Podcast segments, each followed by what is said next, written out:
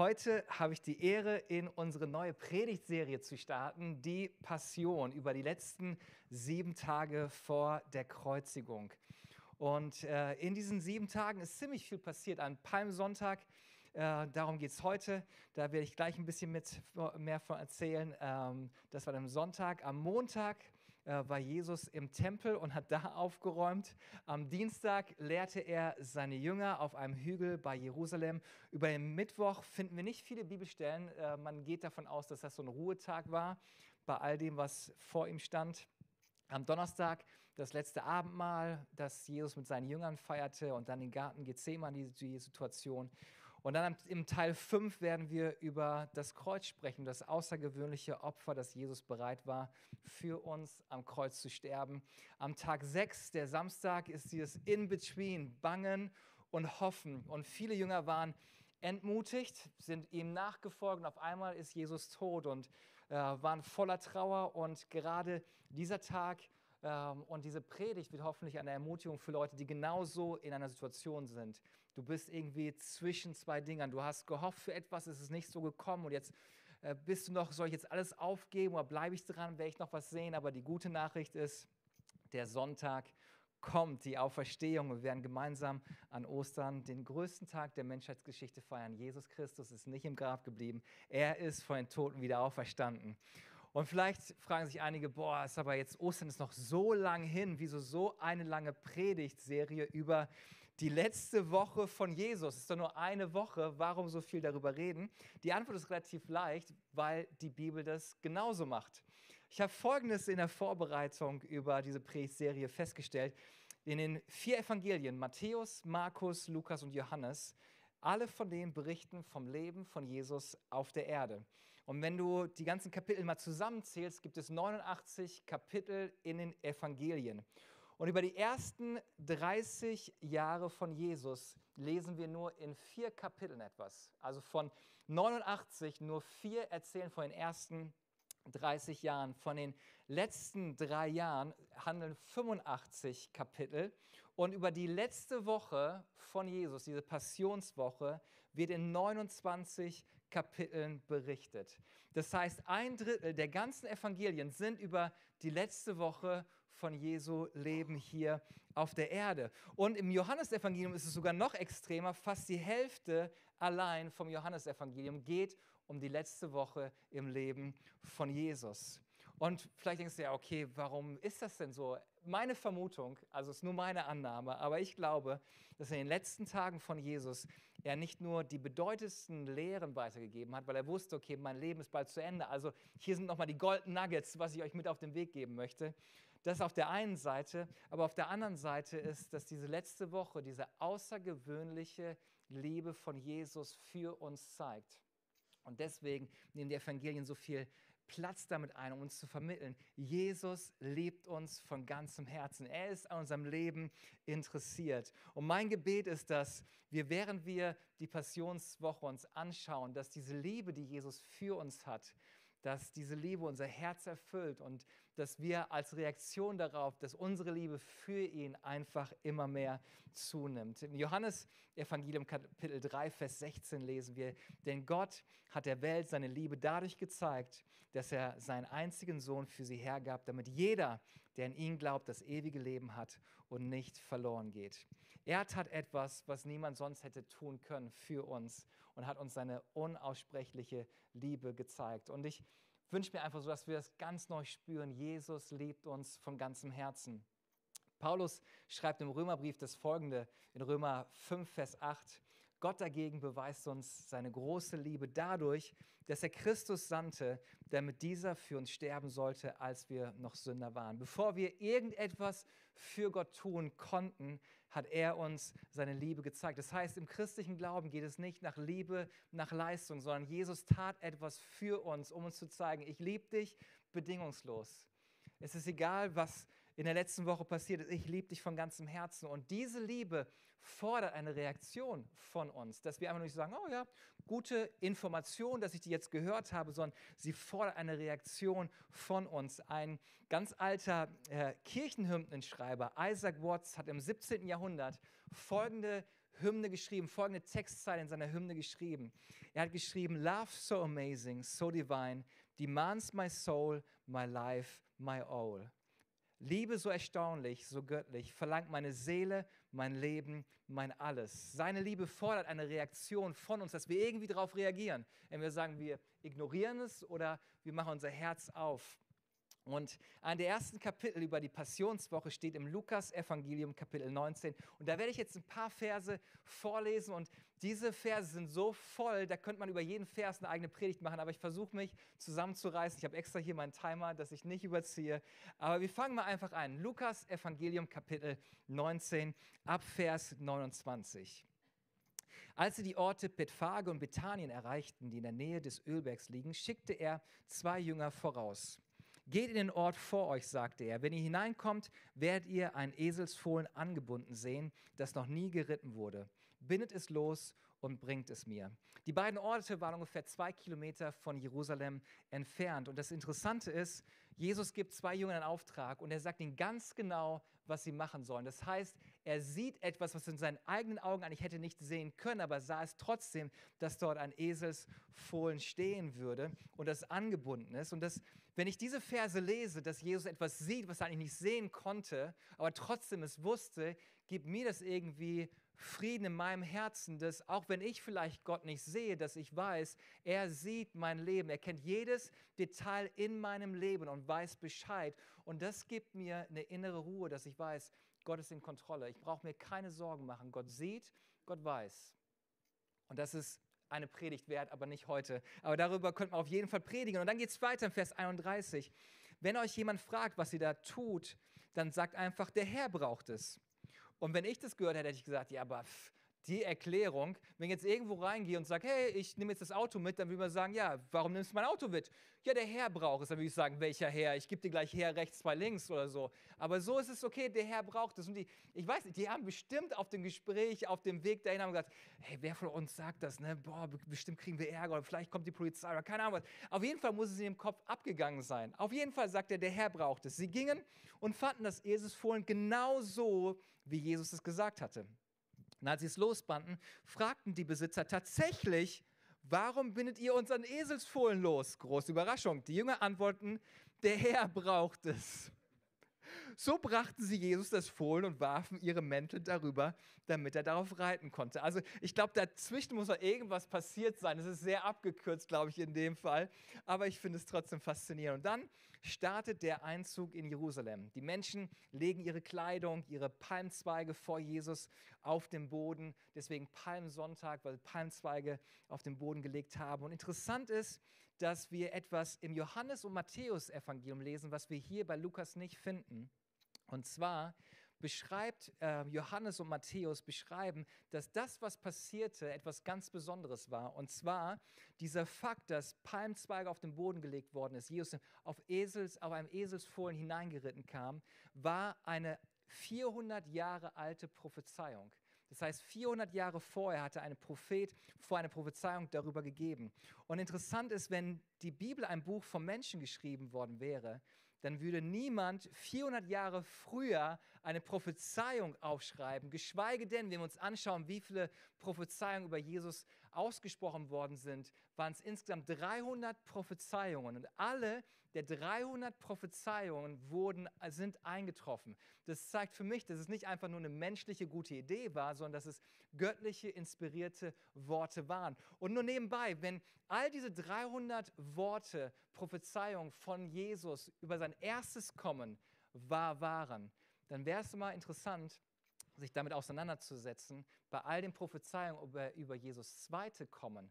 Und ich glaube, dass sie genauso wahr sind. Das heißt, eigentlich müssen wir einfach eine, eine Studie machen oder eine Predigtserie über die letzten Tage und was Jesus sagt über seine Wiederkunft, über die Endzeit. Wäre auch spannend. Aber das ist auch nicht mein Thema. Deswegen fahren wir lieber weiter mit Lukas 19, Vers 36. Und da heißt es, die Menschen bereiteten ihre Mäntel vor Jesus auf der Straße aus Und über folgende Verse möchte ich jetzt sprechen. Also stellt euch vor, Jesus kommt auf einem Eselsfohlen reingeritten und die Stadt war damals voll von Menschen. Das wäre so wie Karneval in Düsseldorf, Bolkerstraße und du versuchst irgendwie durch die Bolkerstraße durchzukommen. So war es damals. Jesus kommt nach Jerusalem. Da war ein Riesenfest gewesen in der Stadt. Da, man geht davon aus, dass über eine Million Menschen in der Stadt waren und dann kommt Jesus hineingeritten.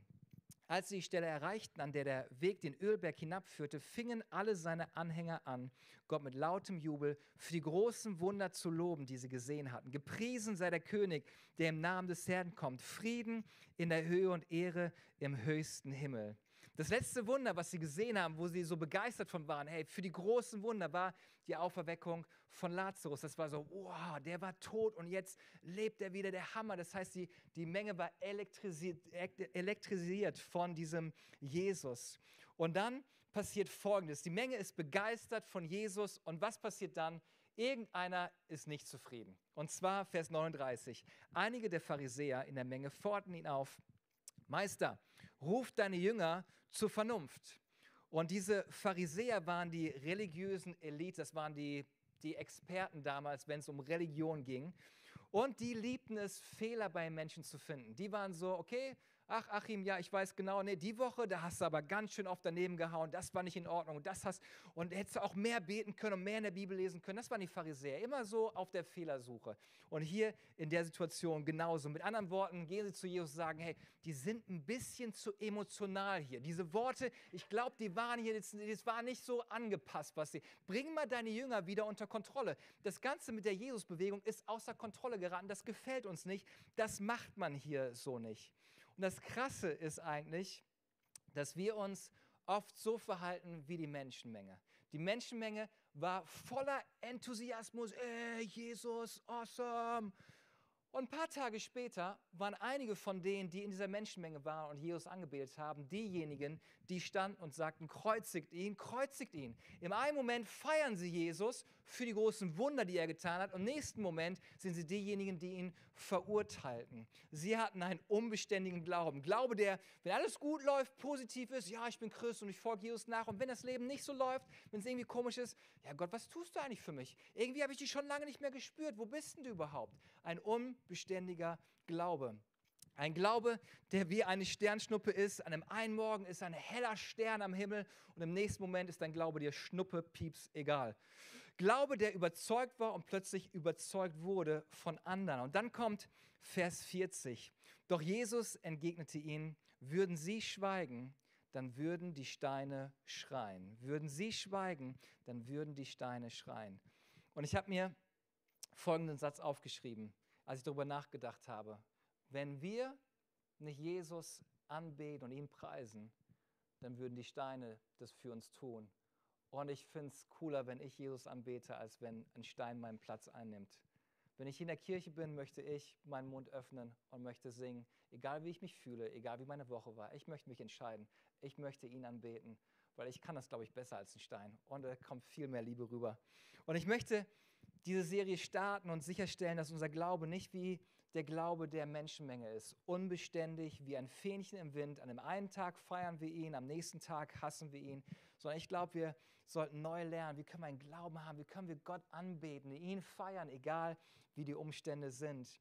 Denn Fakt ist, wir alle feiern etwas oder wir alle beten etwas oder jemanden an. Etwas oder jemand bekommt unser Geld, unsere Zeit, unsere Energie, unsere Loyalität, unsere Liebe und unsere Aufmerksamkeit. Irgendetwas oder irgendjemand bekommt all das von uns. Und die Frage ist, was hat den Fokus, was bekommt die meiste Energie in unserem Leben. Es ist in Ordnung, wenn wir Dinge lieben. Ich liebe Fußball, ich liebe meine Frau, aber wichtig ist, dass wir lernen, dass wir nichts auf die gleiche Stufe mit Gott stellen oder über ihn stellen. Denn die Bibel sagt, das erste Gebot, du sollst den Herrn, deinen Gott lieben von ganzem Herzen und sollst keine anderen Götter neben mir haben.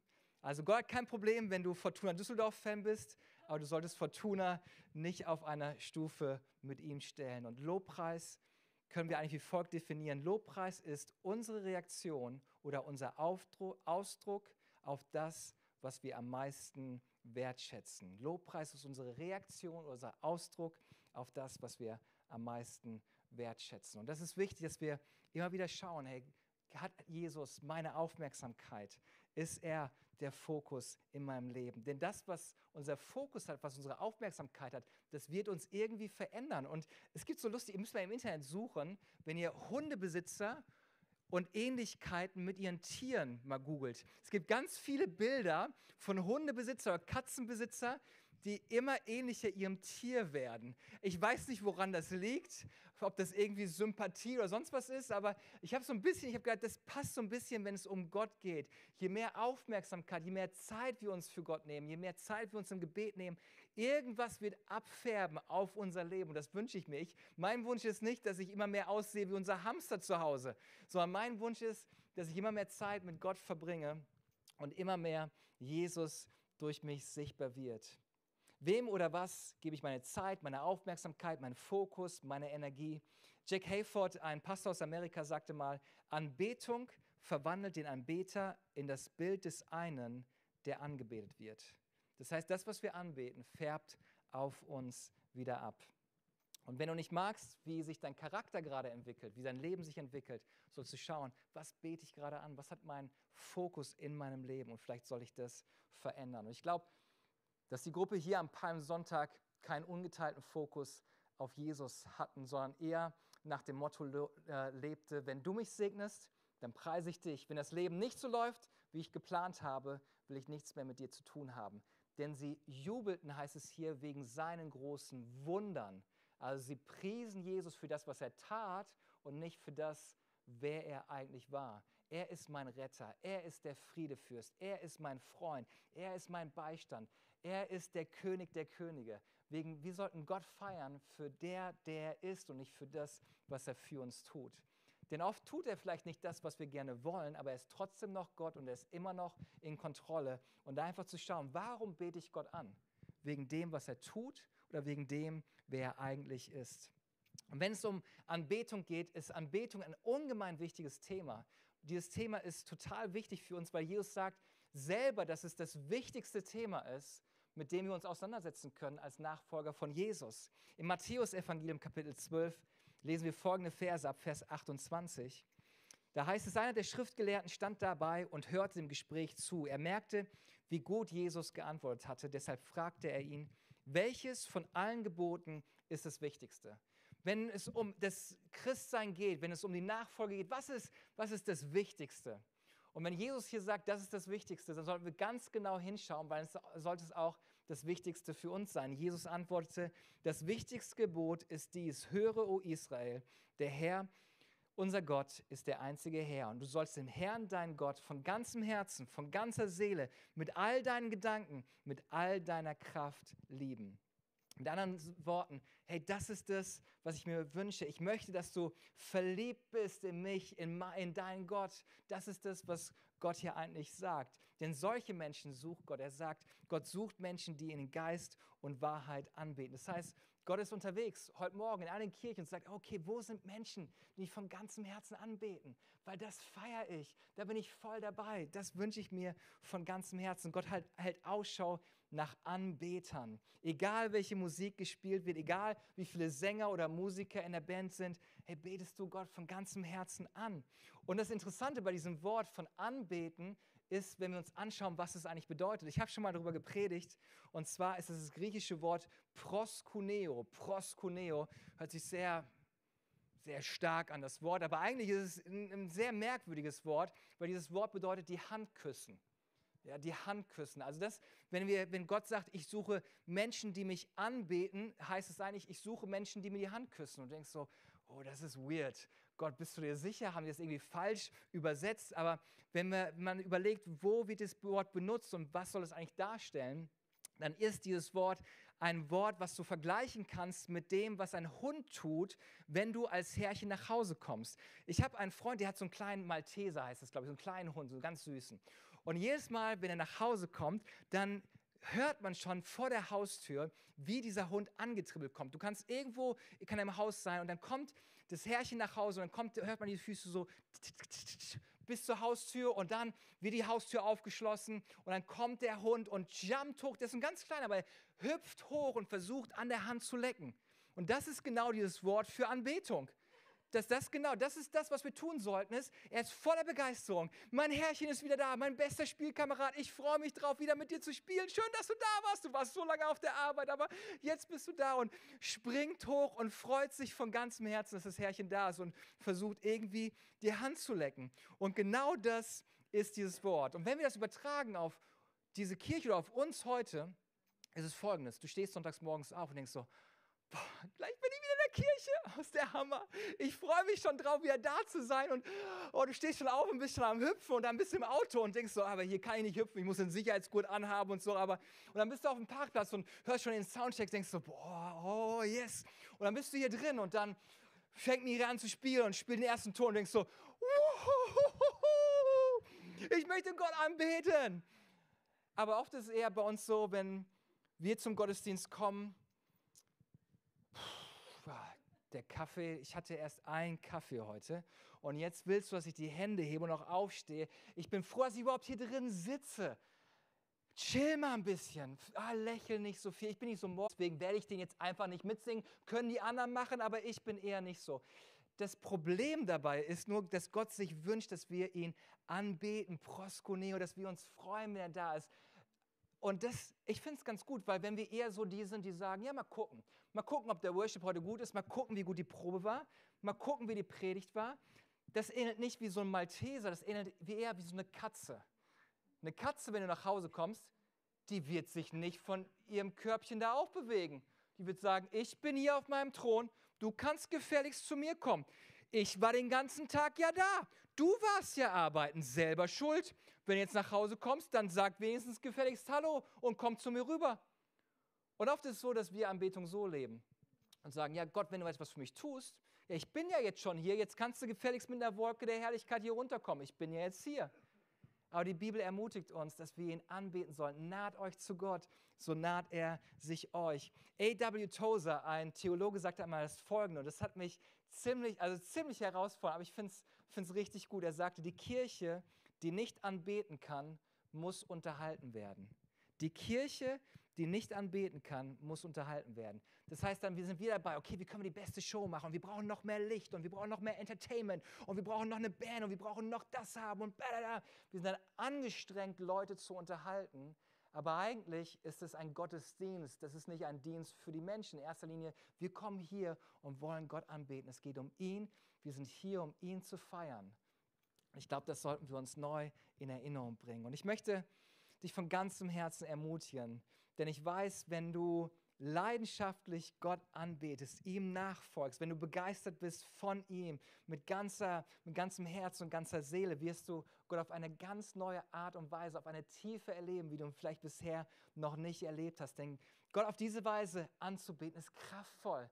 Es verändert dein Leben. Es schenkt dir Gottbegegnungen, die dein Herz bewegen. Und ich möchte ganz kurz euch drei Dinge mit auf den Weg geben, praktische Dinge, wie wir Gott von ganzem Herzen, ganzer Seele, mit all unserer Kraft anbeten können.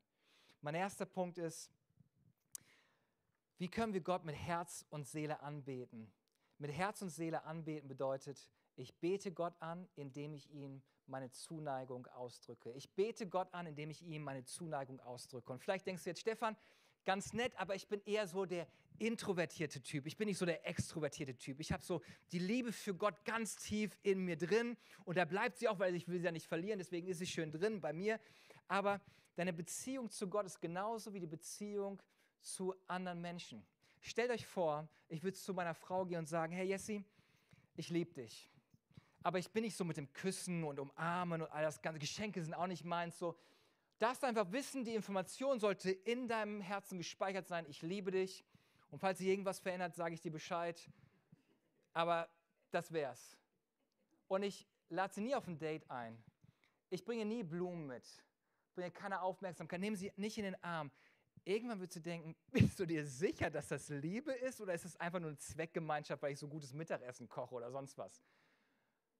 Wenn ich meine Frau von ganzem Herzen liebe, fordert es eine Reaktion. Es wird sichtbar werden nach außen, dass ich verbal ausdrücke, hey, ich liebe dich, oder sie in den Arm nehme, oder sie küsse, auch wenn sie vielleicht nicht will, ich küsse dich trotzdem gleich. Aber es wird irgendwie sichtbar werden nach außen, wenn das Herz voll ist. Und genau das solltest du sein, denn Liebe muss ausgedrückt werden. Hey, wenn du verliebt bist, ich, also gerade wenn die, wenn die Schmetterlinge da sind, man, man lernt jemanden kennen, ne, datet jemanden und auf einmal ein Weg nach Karlsruhe, gar kein Problem, mache ich eben am Wochenende und Sonntagmorgen bin ich wieder zurück und sonstige Sachen. Also wir machen Dinge, die verrückt sind und ich wünsche mir, dass wir uns das beibehalten, wenn es um unsere Beziehung zu Gott geht, dass wir, wo Leute sagen, hey, Sonntagmorgen wirklich so früh in die Kirche? Ja, weil ich verliebt, ich liebe Gott von ganzem Herzen. Das sollte bei uns sein. Wenn Liebe nicht sichtbar wird, ist die Frage, ob es wirklich wahre Liebe ist. Gott liebt uns und deswegen gab er seinen Sohn. Du kannst nicht sagen, du liebst Gott, aber es findet keinen Ausdruck in deinem Leben. Und deswegen ist eines der längsten Bücher in der Bibel das Buch der Psalme voll mit Lobgesängen, mit Anbetung für Gott.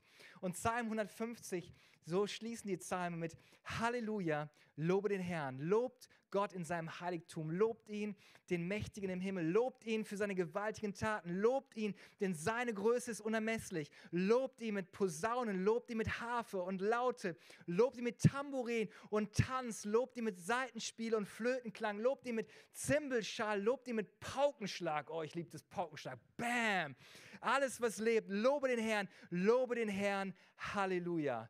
Das ist ein Lobgesang Gottes. Das ist so, oh, mit allem, wir wollen Gott loben.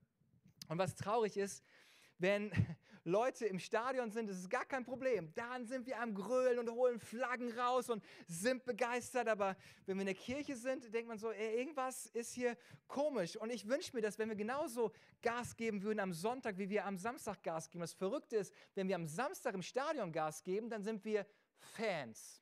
Ich bin ein Fan, es muss einfach raus und ich, oh, wir regen uns auf. Und, aber wenn wir am Sonntag so sind, dann sind wir Fanatiker. Dann wird aus einem Fan ein Fanatiker. Und ich glaube, ich wünsche mir, dass, dass es in Ordnung ist, von Gott begeistert zu sein und ihn genauso anzufeuern wie deine Lieblingsfußballmannschaft. Aber oft sind wir so, nein, nein, das machen wir sind Deutsche, wir sind besonnen. Nee, wir machen mal ein bisschen ruhiger. Ist ein bisschen zu emotional heute hier. Mach mal ein bisschen ruhiger aber das ist eigentlich das, was sich Gott wünscht. Eine Situation, die so ähnlich war wie Palmsonntag, wo die Leute ausgerastet sind, ey, und sie feiern ihn, und wo dann die Pharisäer versucht haben, alles zu beruhigen. Eine ähnliche Situation war in Johannes 12, und zwar die Salbung von Jesus. Wir lesen folgendes. Da nahm Maria ein Fläschchen mit reinem, kostbarem Nadelöl, goss es über die Füße von Jesus und trocknete sie mit ihren Haaren dass der Duft des Öls erfüllte das ganze Haus. Und das ist auch so eine Situation, wo du denkst, ein bisschen weird. Ja, also wenn ich irgendwo am Tisch sitzen würde und eine Frau würde ankommen und Öl meine Füße gießen und damit ihren Haaren abtrocknen, ist ein bisschen komisch.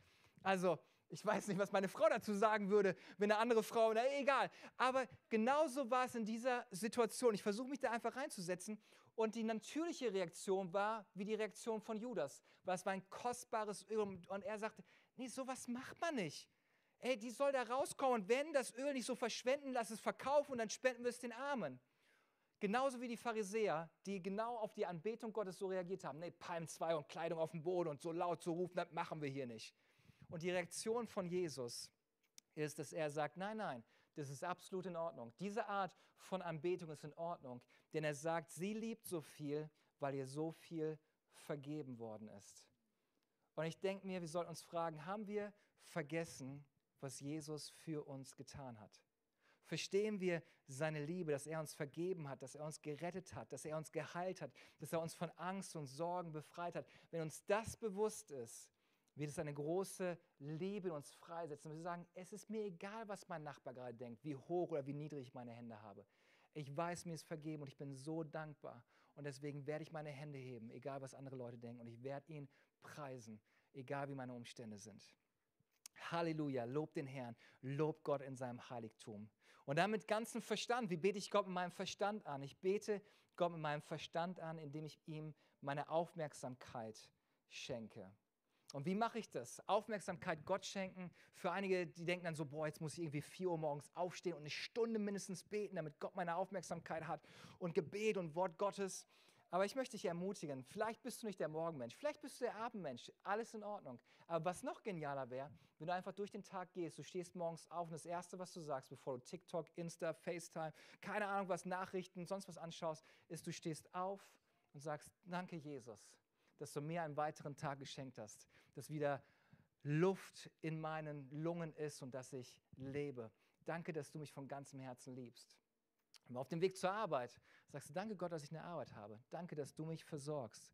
Ich danke dir, dass du jetzt mit mir bist auf dem Weg zur Arbeit und dass du mir hilfst auf der Arbeit. Während der Mittagspause, während du dein Snack isst, sagst du, danke Gott, dass ich genug zu essen habe. Danke, dass du auch jetzt bei mir bist und für die zweite Tageshälfte, dass du mir Kraft schenkst und dass du mich konzentrieren kannst. Und auf dem Weg nach Hause, Gott, ich danke dir, dass du auch jetzt bei mir bist und wie du mich auffüllst, dass wenn ich nach Hause zu meiner Familie komme, dass ich etwas zu geben habe und dass sie nicht nur meine Reste bekommen, sondern dass sie das Beste von mir bekommen.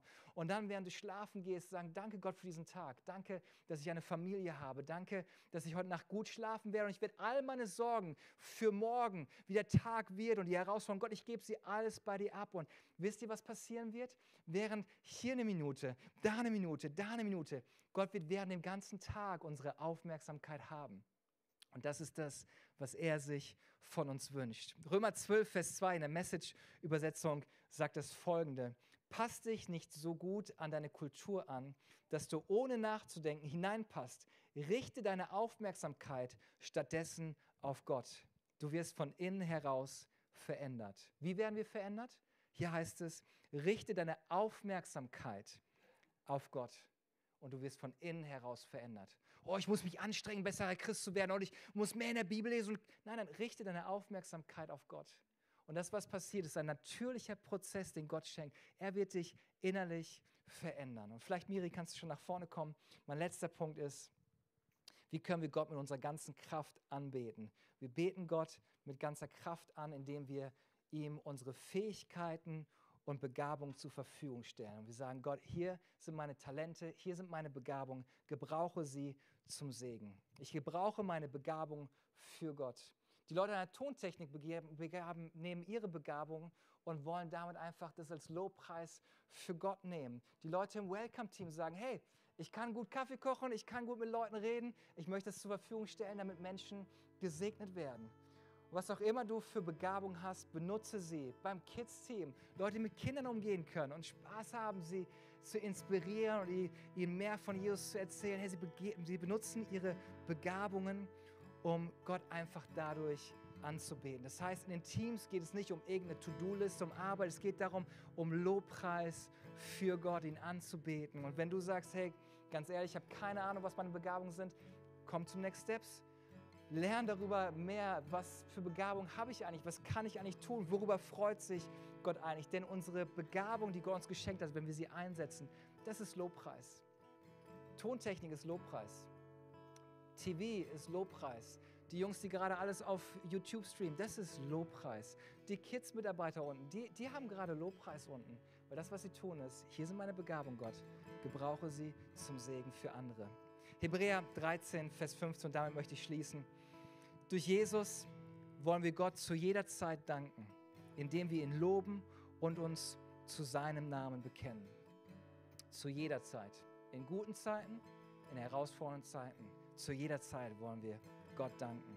Vergesst nicht, Gutes zu tun und mit den anderen zu teilen, denn über solche Opfer freut sich Gott. Hier haben wir es. Vergesst nicht, Gutes zu tun. Nicht nur für dich, sondern für andere.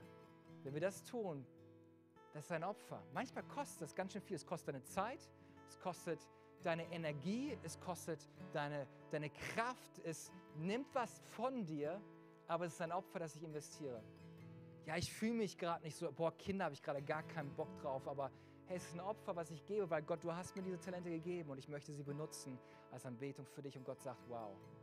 Obwohl du emotional irgendwo anders bist, schaust du nicht auf deine Emotionen, sondern schaust auf das Unsichtbare, dass ich dein Gott bin und ich werde dich auch durch dieses Teil hindurchtragen, weil ich an deiner Seite bin. Und Gott sagt, wow, ist das ein Opfer.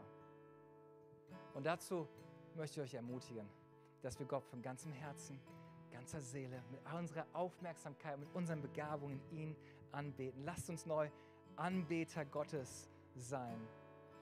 Deswegen drei Fragen für euch. Was liebe ich am meisten? Worüber denke ich am meisten nach? Und was tue ich am meisten? Was wäre es, wenn wir in diesem Jahr, in den nächsten zehn Monaten sagen, genauso will ich leben? Gott, ich will dir meine Aufmerksamkeit schenken. Gott, ich will dir meine Liebe schenken. Gott, ich will dir meine Begabung schenken. Ich glaube, wenn wir so leben würden, werden wir jede Menge Gottmomente haben. Gott Momente in den Zeiten, wo es uns richtig gut geht, aber auch Gott Momente in Zeiten, wo wir wirklich, wo es uns nicht gut geht. Und Gott wird da sein. Und Gott wird tragen und Gott wird versorgen und Gott wird uns führen. Lass uns einen Augenblick die Augen schließen und ich möchte für uns beten, weil ich glaube, wir alle dürfen so einen nächsten Schritt machen, wenn es darum geht, Gott nachzufolgen und ihn anzubeten. Meine Frage an dich ist, was ist dein nächster Schritt? Wo merkst du, Gott, ich möchte dir neu meine Liebe zeigen? Vielleicht ist dein nächster Schritt, dass du sagst, hey, Gott, ich möchte dich anbeten mit meinen Begabungen, mit meinen Fähigkeiten, zu sagen, hey Gott, ich möchte dir neu meine Talente zur Verfügung stellen. Vielleicht ist aber auch dein nächster Schritt, dass du einfach sagst, Gott, ich möchte dir neu meine Aufmerksamkeit schenken. Ich möchte nicht einfach durch den Tag leben, als ob es dich gar nicht gibt und dann irgendwie, wenn es mir schlecht geht, zu dir kommen, sondern du sollst 24-7 sollst du mich begleiten, möchte ich mit dir leben. Oder vielleicht, dass du einfach sagst, Gott, ich möchte neu lernen, dich anzubeten. Ich möchte nicht der introvertierte Christ sein, sondern ich möchte der sein, wo die Liebe einfach nach außen kommt und sichtbar wird, weil mein Herz so voll ist. Jesus, ich danke dir für jeden Einzelnen, der hier in diesem Raum ist, für jeden Einzelnen, der gerade dieses Video schaut. Gott, ich danke dir, dass du uns deine Liebe gezeigt hast durch Jesus Christus und für das, was er bereit war für uns zu tun, am Kreuz zu sterben und uns zu zeigen, er liebt uns, er vergibt uns, er heilt uns. Und Gott, aufgrund dieser großen Liebe, die du für uns hast, wollen wir, darauf wollen wir heute Morgen reagieren. Wir wollen es nicht einfach in unser Ohr reinkommen lassen und auf der anderen Seite wieder rausgehen lassen, Gott, sondern wir wollen uns neu dieser Liebe bewusst werden. Gott, du liebst uns. Wir sind angenommen, geliebt. Wir sind nicht angenommen, geliebt, weil wir so toll sind, sondern weil deine Liebe so groß ist. Und Gott, ich bete, dass da, wo sich Trägheit unseren Glauben reingeschlichen hat, wo Bequemlichkeit sich reingeschlichen hat, vielleicht auch die Schwere des Lebens. Gott, ich bete, dass du uns neue innere Freiheit schenkst, dich anzubeten. Mit Begeisterung, mit Herz, Seele, Verstand, mit all unserer Kraft. Danke, Jesus. Danke, Jesus, dass du Sehnsucht danach hast, Zeit mit uns zu verbringen. Und Gott, wir wollen heute diesen ersten Schritt tun und wollen uns neu entscheiden, dich zu suchen in guten und schlechten Zeiten. Wir wollen nicht wie die Menschenmenge am Palmsonntag sein, dich nur feiern, wenn du Gutes für uns tust. Du bist würdig, angebetet zu werden zu allen Zeiten. Im Namen von Jesus.